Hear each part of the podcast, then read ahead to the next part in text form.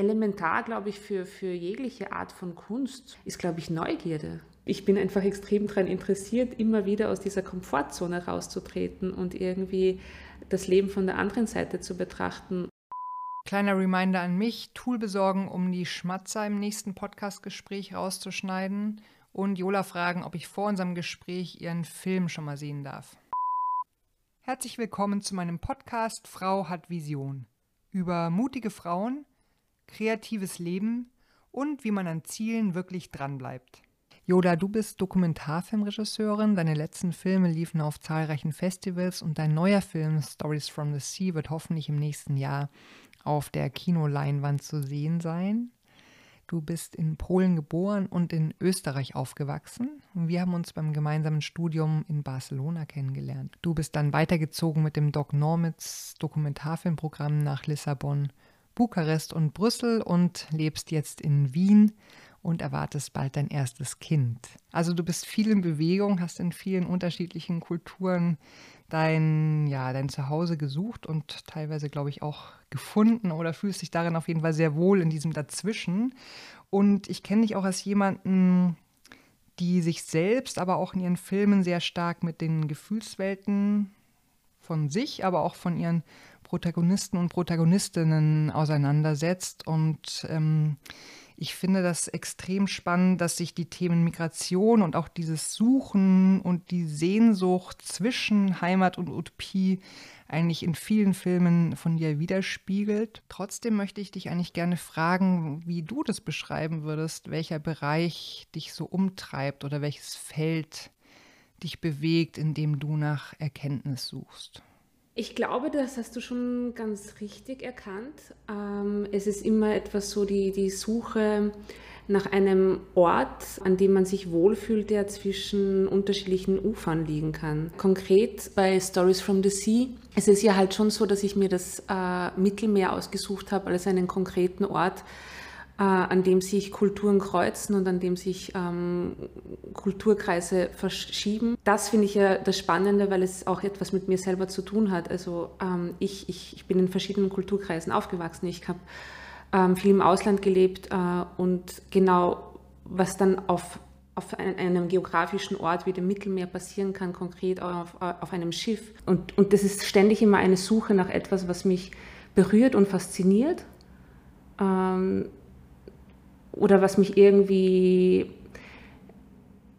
etwas Neuem, äh, zu etwas Neuem bringt, wo ich etwas daraus lernen kann. Also das ist, glaube ich, auch ein, ein wichtiger Prozess, dass ich immer versuche anhand von meiner, also das fängt schon bei der Recherche an und das geht irgendwie bis zum Dreh, dass ich immer versuche auch ähm, etwas zu lernen. Jetzt weiß ich, der Film ist abgedreht und ist schon relativ weit in der Postproduktion. Deswegen ist es natürlich total spannend, jetzt dich zu fragen, was hast du denn auf dieser Reise, während du den Film gemacht hast, erkannt und wo denkst du, dass du was gelernt hast? Es war eine sehr lange Reise. Äh, es waren insgesamt waren es fast äh, sechs Reisen, äh, fünfeinhalb könnte man sagen wobei nur drei davon im Film drinnen sind. Und man muss sagen, dass jedes Schiff sich ganz anders angefühlt hat und eine ganz andere Atmosphäre hatte. Und vieles war von mir aus gesucht und vieles war dann einfach auch ein großer Zufall. Ähm, ich war zum Beispiel auf zwei Frachtschiffen und über das erste Frachtschiff haben wir schon mal uns auch unterhalten. Und das war ja relativ schockierend für mich, diese Gesellschaft so kennenzulernen. Es war eine sehr engstirnige Gesellschaft, ähm, sehr verschlossen, ähm, xenophob, homophob. Ähm, ich habe mich absolut nicht wohlgefühlt. Und dann das zweite Frachtschiff war eine komplette Offenbarung. Wir sind darauf und wir haben sofort gespürt, hier ist eine Familie an Bord. Die sind zusammengewachsen, die unterstützen sich gegenseitig, da ist Vertrauen da, da ist Freundschaft da. Und auch wenn unterschiedliche Meinungen aufeinander getroffen sind und unterschiedliche Lebensaspekte, man hat sich extrem respektiert und das fand ich extrem schön und extrem beruhigend nach der vorherigen Erfahrung. Und da hat man halt irgendwie auch gesehen, dass es oft irgendwie wirklich auch von, von vom Willen des Menschen abhängt, irgendwie, inwieweit man sich an die Nachbarn annähert. Weil man, man, man könnte sich da auch zurückziehen an, auf seinem Schiff. Die ganzen Hierarchien und diese ganzen Strukturen, die sind sehr militärisch und man könnte da irgendwie sofort irgendwie ein, ein Einzelgänger werden. Aber wenn man irgendwie den Mut hat und das Interesse und die Neugierde an, an, an der Person neben einem, dann ist es total schön zu sehen, dass man dann sehr wohl irgendwie ähm, ein, ein tiefer tauchen kann. Und ich glaube, das ist irgendwie so ein bisschen, ähm, was ich sehr wohl mitgenommen habe und was man auch aufs Leben auf dem Land umlegen kann. Ähm, was extrem schön ist, eben dieses, dass man sehr offen und mit Neugierde seinen Mitmenschen begegnen sollte, weil man äh, dann eher überrascht sein kann, positiv als enttäuscht. Und ähm, wir sind doch irgendwie soziale Wesen. Wir wohnen in Dörfern, in Städten. Ähm, ein Isolationscharakter ist da einfach, glaube ich, ungesund. Und dass man sich einfach trauen soll, ähm, mehr miteinander zu kommunizieren und auch zuzuhören. Das ist, glaube ich, extrem ähm, wichtig, dass man nicht nur von sich selber erzählt, sondern dass man ähm, auch man, auch, dass man vor allem den, den anderen zuhört. Meiner Meinung nach ist es total spannend, sich zu fragen, warum mache ich denn Kunst? Ja, oder ich frage mich manchmal, ähm, mm, warum mache ich es nicht? Also es ist, es, es ist für mich schwer, es, es einfach ähm, etwas nicht angehen, äh, nicht anzugehen. Äh, ich glaube, es ist meine Art, sich irgendwie mit dem Leben auseinanderzusetzen. Es ist meine Art, ähm, am Leben aktiv teilzunehmen. Und das machen Leute auf sehr unterschiedliche Art und Weise. Und für viele ist es genug, einen Brotjob zu machen, der sie mehr oder weniger glücklich macht, wo sie mehr oder weniger das Gefühl haben, es macht ihnen Spaß. Ähm, und dann in ihrer Freizeit ähm, sie einfach ähm, eine Art von, von Glück und Vollendung finden, ähm, sei es in der Partnerschaft, sei es ähm, beim Reisen, sei es ähm, in der Familie. Und bei mir, also mal schauen, wie das Thema Familie sich jetzt dann entwickelt. Das ist das nächste neue Abenteuer, aber es ist für mich irgendwie eine, die, die, die Kunst oder das, das klingt dann halt auch immer so, so groß, weil im Prinzip ist es einfach extrem viel Arbeit und es kommt dann zum Schluss vielleicht etwas heraus, was man als Kunstwerk betrachten kann. Aber es ist einfach nur ein, ein für mich eher ein Weg, ähm, mir Gedanken zu machen, wie die Welt aussieht, zu reflektieren und dann äh, meine Vision oder meine, meine, meine Art und Weise auf die Dinge zu schauen, in einem eher in eine Form zu, zu heben. Ähm, ich weiß nicht, ob ich irgendwann mal früher oder später vielleicht auch das anders angehe und, und es mir genügt irgendwie, dass da kein, kein Produkt mehr rauskommt. Aber momentan macht es halt auch extrem viel Spaß, da ähm, dieses, dieses Endprodukt, was eben dann vielleicht Kunst ist, zu formen und dahin zu gehen, weil es irgendwie auch spannender ist dann, dass man konstant irgendwie dran bleibt und äh, es nicht irgendwie zerfällt in, in viele einzelne Teile, sondern dass man diszipliniert genug bleibt, ähm, um es einfach in eine Richtung zu, zu pushen. Ich glaube, das ist ein bisschen vielleicht auch eben eine Art Ausrede. Trotzdem nehme ich an, dass es auf dem Weg auch immer wieder Hindernisse oder Schwierigkeiten gibt, für die du eine Lösung finden musst. Ist das was, wo du schon so ein gewisses System vielleicht für dich entwickelt hast, wie du reagierst, wenn sich mal wieder so eine Schwierigkeit ja, dir in den Weg stellt? Oder kannst du da vielleicht so ein, zwei Situationen, wie du damit umgehst, beschreiben? Also es gibt extrem viele Hindernisse nonstop und man muss schon ein bisschen ein Sturschädel sein, dass man da sich durchboxt. und das ist nicht immer einfach. Ähm, und es gab etliche Momente, in, sowohl in meinem vorletzten Film als auch in meinem letzten Film, wo ich wirklich da stand und mir dachte, so, ich, ich kann nicht mehr weiter. Also ich, ich kann einfach diesen, diesen, das, diese Arbeit nicht weiter fortsetzen, weil es einfach ähm, mich komplett überfordert und weil ich das Gefühl hatte, ich stehe an einem Punkt, wo es einfach keinen Durchbruch mehr gibt, also wo ich es einfach nicht mehr schaffe, diesen Hammer zu nehmen und diese weitere Wand durchzuschlagen. Ähm, und dann ähm, ergibt sich immer irgendwie ein Weg, wenn man genug mit Menschen drüber redet. Ähm, und da ist halt dann natürlich das Schöne, wenn man nicht ganz alleine ist und mit einer Art, äh, mit, mit Menschen zusammenarbeitet, die einen ähm, Inputs geben und beraten und die einem auch ähm, Arbeit abnehmen. In dem Punkt zum Beispiel irgendwie meine Produktionsleitung oder mein Kameramann oder auch mein, mein Partner, der gleichzeitig auch Filmemacher ist und Cutter, dass man dann einfach irgendwie dass es einem extrem hilft, da unterschiedliche ähm, Inputs zu bekommen und dann vielleicht irgendwie diese Wand dann auch nicht mehr so, so fest und so stark ist, sondern die, dass man dann irgendwie wieder Mut bekommt, die durchzubrechen. Aber ähm, es ist, ähm, es ist, es, ich glaube, es ist wirklich, man braucht einen speziellen Charakter, gerade für, für, fürs Filmemachen. Also auch dieses ähm, da wirklich dranbleiben und nicht so schnell aufgeben das kann, glaube ich, nicht jeder. Und ich glaube, es ist auch der Grund, wieso viele Leute dann das finden, das ist mir zu anstrengend. Und ich weiß auch nicht, wie lange ich das dann irgendwie auch ähm, machen kann unter diesen Konditionen, weil zum Beispiel der letzte Film war halt schon extrem, ähm, was, was die Drehbedingungen und äh, belangt hat, aber auch irgendwie, was ich mir ausgedacht habe im Drehbuch ähm, auf Papier und dann in der Realität finden wollte.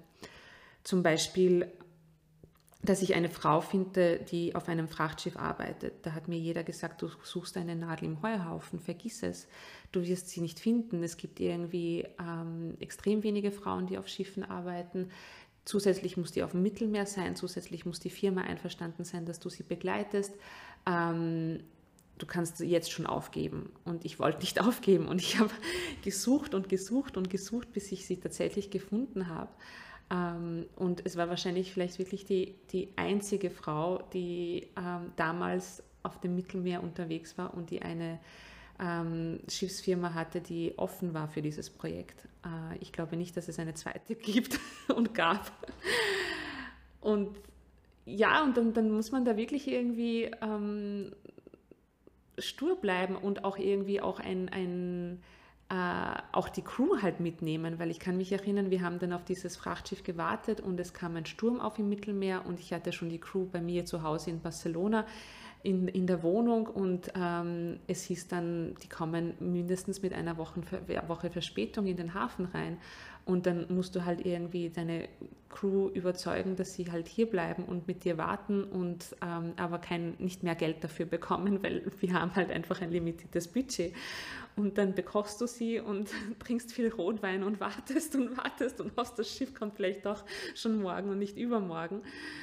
Ähm, also auch da muss man halt irgendwie, und da ist es, halt, glaube ich, extrem wichtig, auch mit, mit Menschen zu arbeiten, die halt nicht nur ähm, eine Arbeitsbeziehung mit dir haben, sondern es ist total schön, wenn es dann halt einfach auch irgendwie in Freundschaft übergleitet und man halt dann Vertrauen hat und ähm, sich gegenseitig auch mal irgendwie Sorgen und Zweifel ähm, ähm, besprechen kann, weil man halt doch so intensiv halt zusammenarbeitet und diese, diese, ähm, also man pickt halt 24 Stunden zusammen man kann dann nicht nach Hause gehen und sagen, wir sehen uns morgen und das Wochen oder nach dem Wochenende.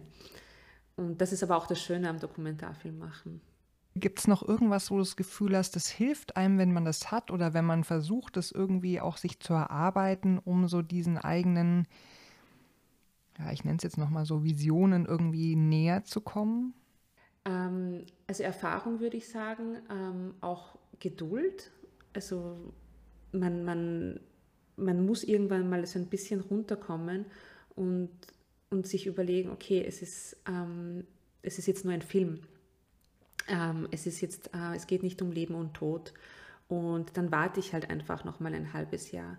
Dann warte ich jetzt einfach noch mal, ähm, um zu sehen, ob ich nicht doch noch jemanden anderen finde, ähm, der noch spannender sein könnte. Oder im Zusammenhang jetzt mit Stories from the Sea, äh, wir haben ja eine Geschichte, wir wollten eine Geschichte auf dem Flüchtlingsrettungsboot drehen. Wir waren in Sizilien, wir waren auf der Sea-Watch oben. Die Carabinieris haben das Boot konfisziert, wir konnten dann nicht rausfahren und das waren sehr schwierige Momente, wo ich irgendwie komplett ähm, verzweifelt war und nicht wusste, wie, wie ich jetzt irgendwie diesen Film fertig drehen soll. Und dann sitzt du da in Sizilien in, in einem Hotelzimmer und dir kommt irgendwie vor, als würde die ganze Welt zusammenbrechen. Und dann denkst, musst du dir einfach irgendwie wieder zurückdenken, es ist nur ein Film. Und es ist viel wichtiger, es ist viel dramatischer, dass dieses Schiff jetzt irgendwie nicht rausfahren kann, weil es keine Menschen retten kann. Aber eigentlich ist dein Film nicht so wichtig. Äh, und dann gibt es einen Plan B und einen Plan C und lass uns den mal suchen, lass uns den mal irgendwie durchdiskutieren und dann gehst du mit dem DOP irgendwie auf ein, äh, in ein Restaurant zum Essen und dann wird das einfach bei mir unter Tränen nochmal einfach alles aufgearbeitet und dann auf einmal ähm, gibt es da einen, einen, einen neuen Weg, der vielleicht viel besser ist als der Plan A. Und dass man da halt auch offen bleibt äh, und, und für, für das, dass es einfach alles neu dann doch entstehen kann. Und ich glaube, das ist halt dann etwas, was, was man eben auch mit Erfahrung äh, lernt, dass, dass, dass es ähm, dass alles einfach anders kommen kann. Und ich glaube, das kann man auch gut aufs Leben dann umlegen. Also ich merke jetzt irgendwie, jetzt wo ich kurz davor bin, irgendwie Mutter zu werden und alle sagen, ah, macht euch äh, darauf gefasst, dass ihr irgendwie ähm, eure Pläne nonstop irgendwie ummodeln müsst und alles anders sein wird und ähm, man, man kann gar keine Pläne mehr machen, ähm, denke ich mir so, ich glaube, da sind wir ein bisschen gut vor, also besser vorbereitet durch, unsere, durch unseren Beruf, vielleicht als viele andere Eltern. Äh, und äh, ich merke, dass ich dann auch entspannter werde mit, mit jedem Film und mit jedem Projekt und nicht mehr diese ähm, Anforderungen habe an mich und an das Projekt, dass alles irgendwie äh, glatt läuft und nach meiner Vorstellung, es wäre schön und, und wenn man gut vorbereitet ist, dann läuft meistens auch irgendwie vieles nach Plan A, aber man muss wirklich offen bleiben. Das ist natürlich total äh, spannend, weil man so das Gefühl hat, dass es manchmal retrospektiv leichter ist, auch sich zu erklären, wie man das eigentlich geschafft hat. Und das natürlich trotzdem in Vorbereitung auf nächste Projekte, in denen man weiter was erforschen will, was gerade noch nicht so klar ist. Also ne, ja trotzdem so ein Gefühl haben muss von getragen werden. Ne? Und ich weiß ja auch, dass manchmal Förderungen auch nicht klappen und dass es manchmal auch Filme scheitern und dass man manchmal auch schlechte Filme macht, obwohl man das Bestmöglichste wollte. Und es natürlich ganz spannend ist, wie wie man so dran bleibt an den Sachen. Ne? Und du hast, ich komme nochmal darauf zurück, vorhin gesagt, man braucht einfach einen Sturkopf. Glaubst du wirklich, das ist das Einzige? Nein, das Einzige ist es bestimmt nicht. Ähm, der, der Sturschädel ist, ist wichtig, wenn man wieder an diesen großen Klötzen nicht vorbei kann, weil, weil, weil sie einem den Weg versperren. Ähm, da muss man einfach irgendwie den, den, den Mut haben oder den, die Sturheit, irgendwie drüber zu springen und einen Weg rundherum zu finden. Aber ähm, ich glaube, es ist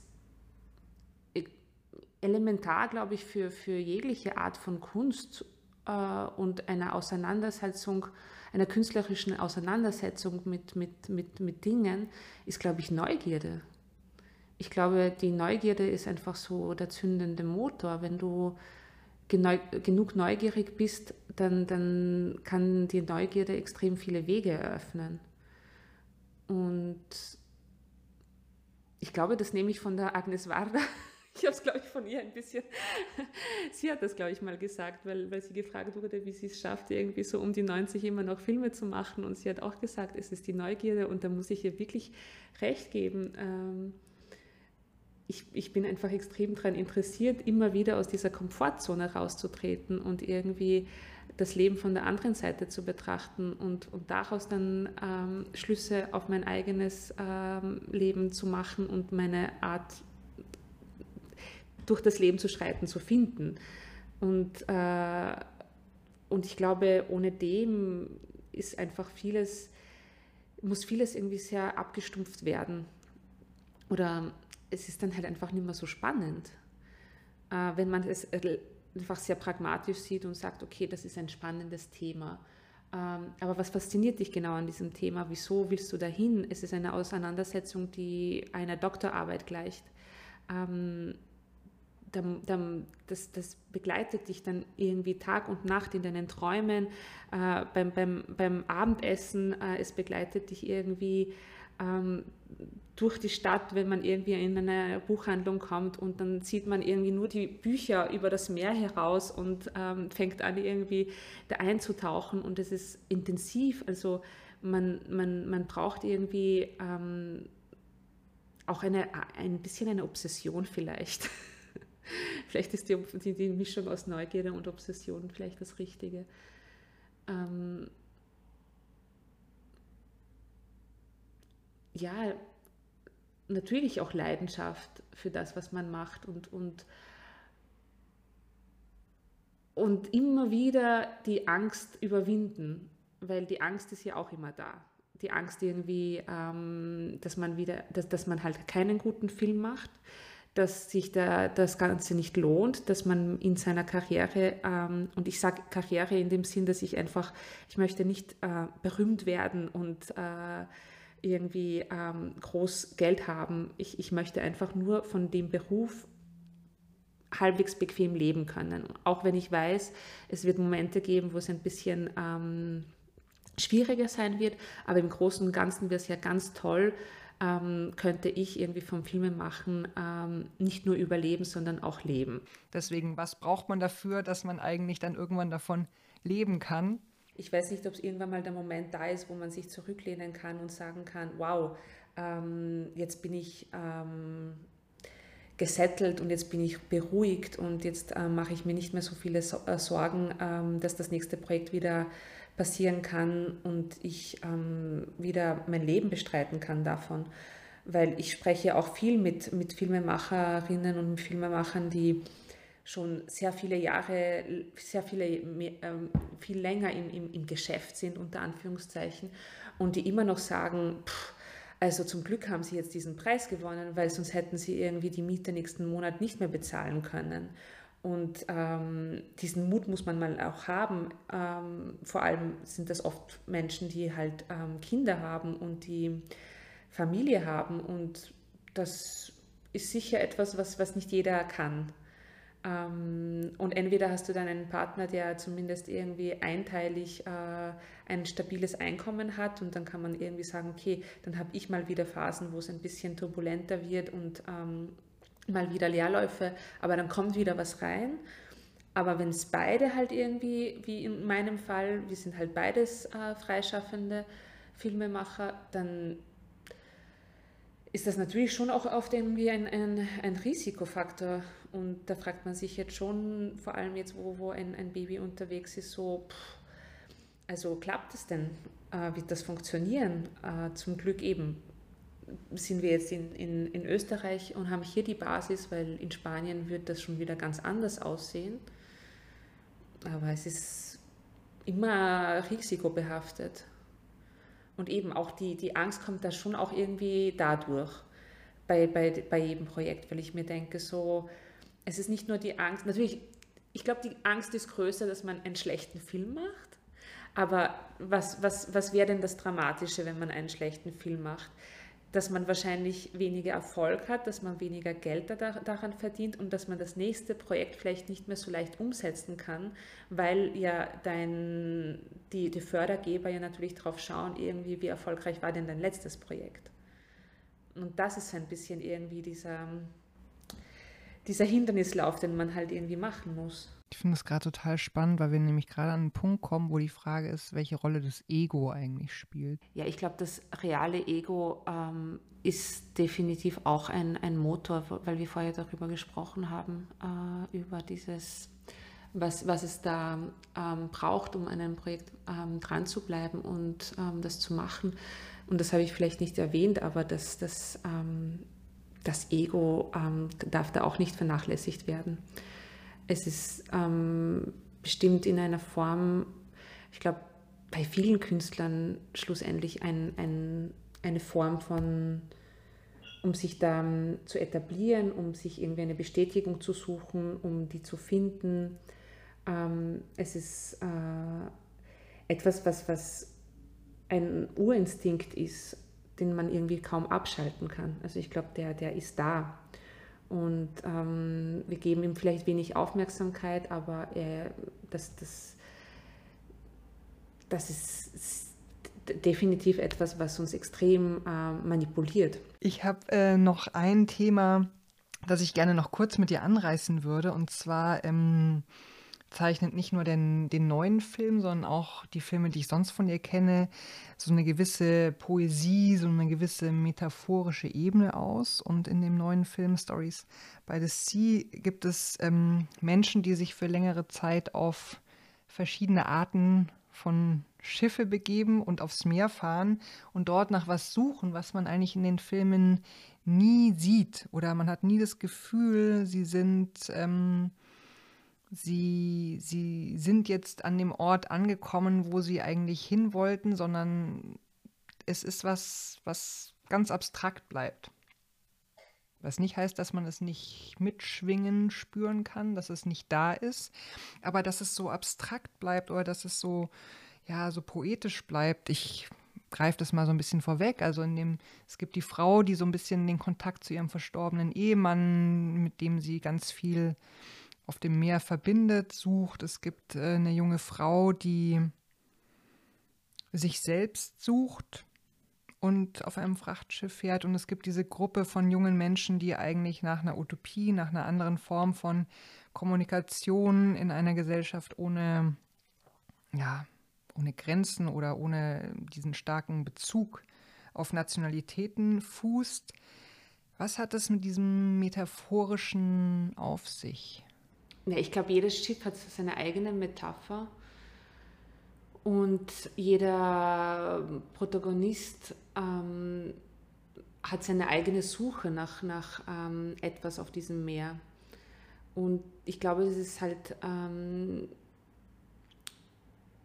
sehr individuell. Ähm, aber der Raum von dem Meer bietet halt einfach ähm, diesen, diese Reflexion, diese, diese ja, Reflexion an.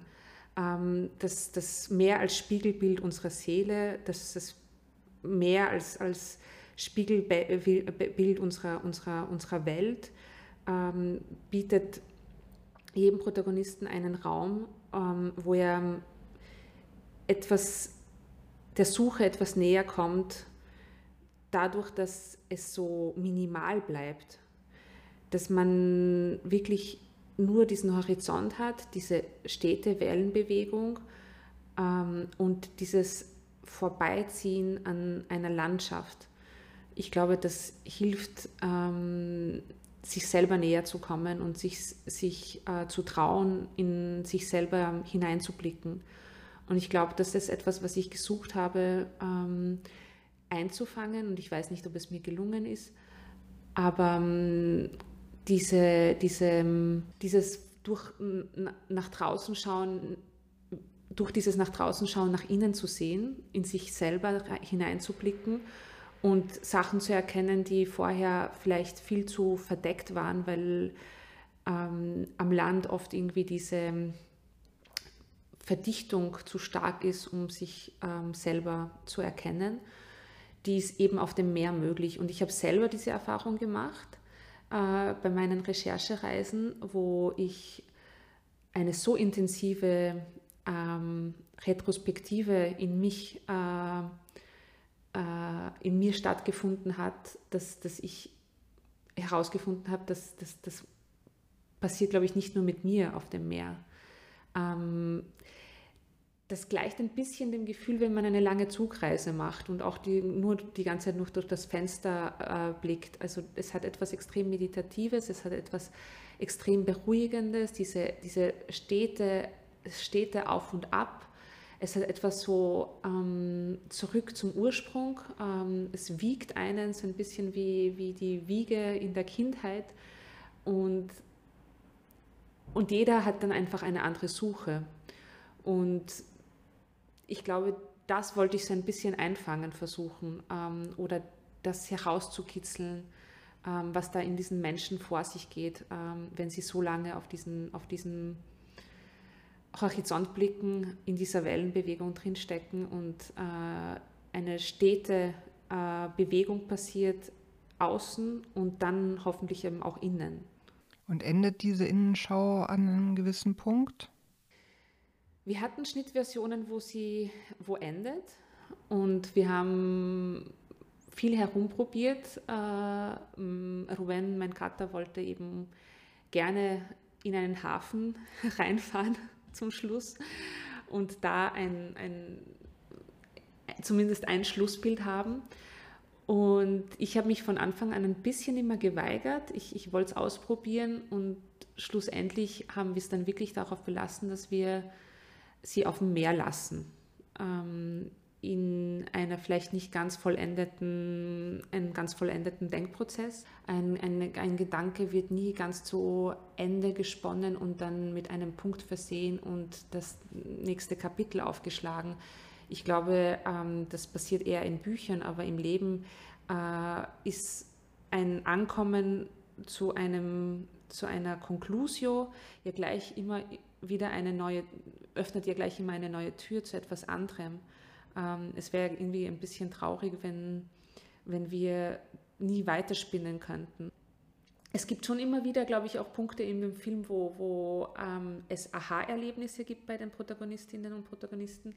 Zum Beispiel, ähm, wo äh, Federica, ähm, die junge Italienerin mit der ein bisschen älteren Italienerin über, über Zugehörigkeit spricht und man merkt irgendwie, die Bianca ist schon wo angekommen. Sie hat mit dem Meer, durch das Meer eine Zugehörigkeit gefunden und auch eine Ruhe in sich und hat nicht nur das Gefühl, dass sie ständig vor etwas weglaufen muss, während Federica zehn Jahre jünger noch nicht an diesem Punkt ist, aber gerne an diesem Punkt kommen möchte und auf einmal in ihr, glaube ich, eine Art von, von Person findet, aus der sie Mut und, und äh, schöpft und, auch einen, einen möglichen Weg für sich findet.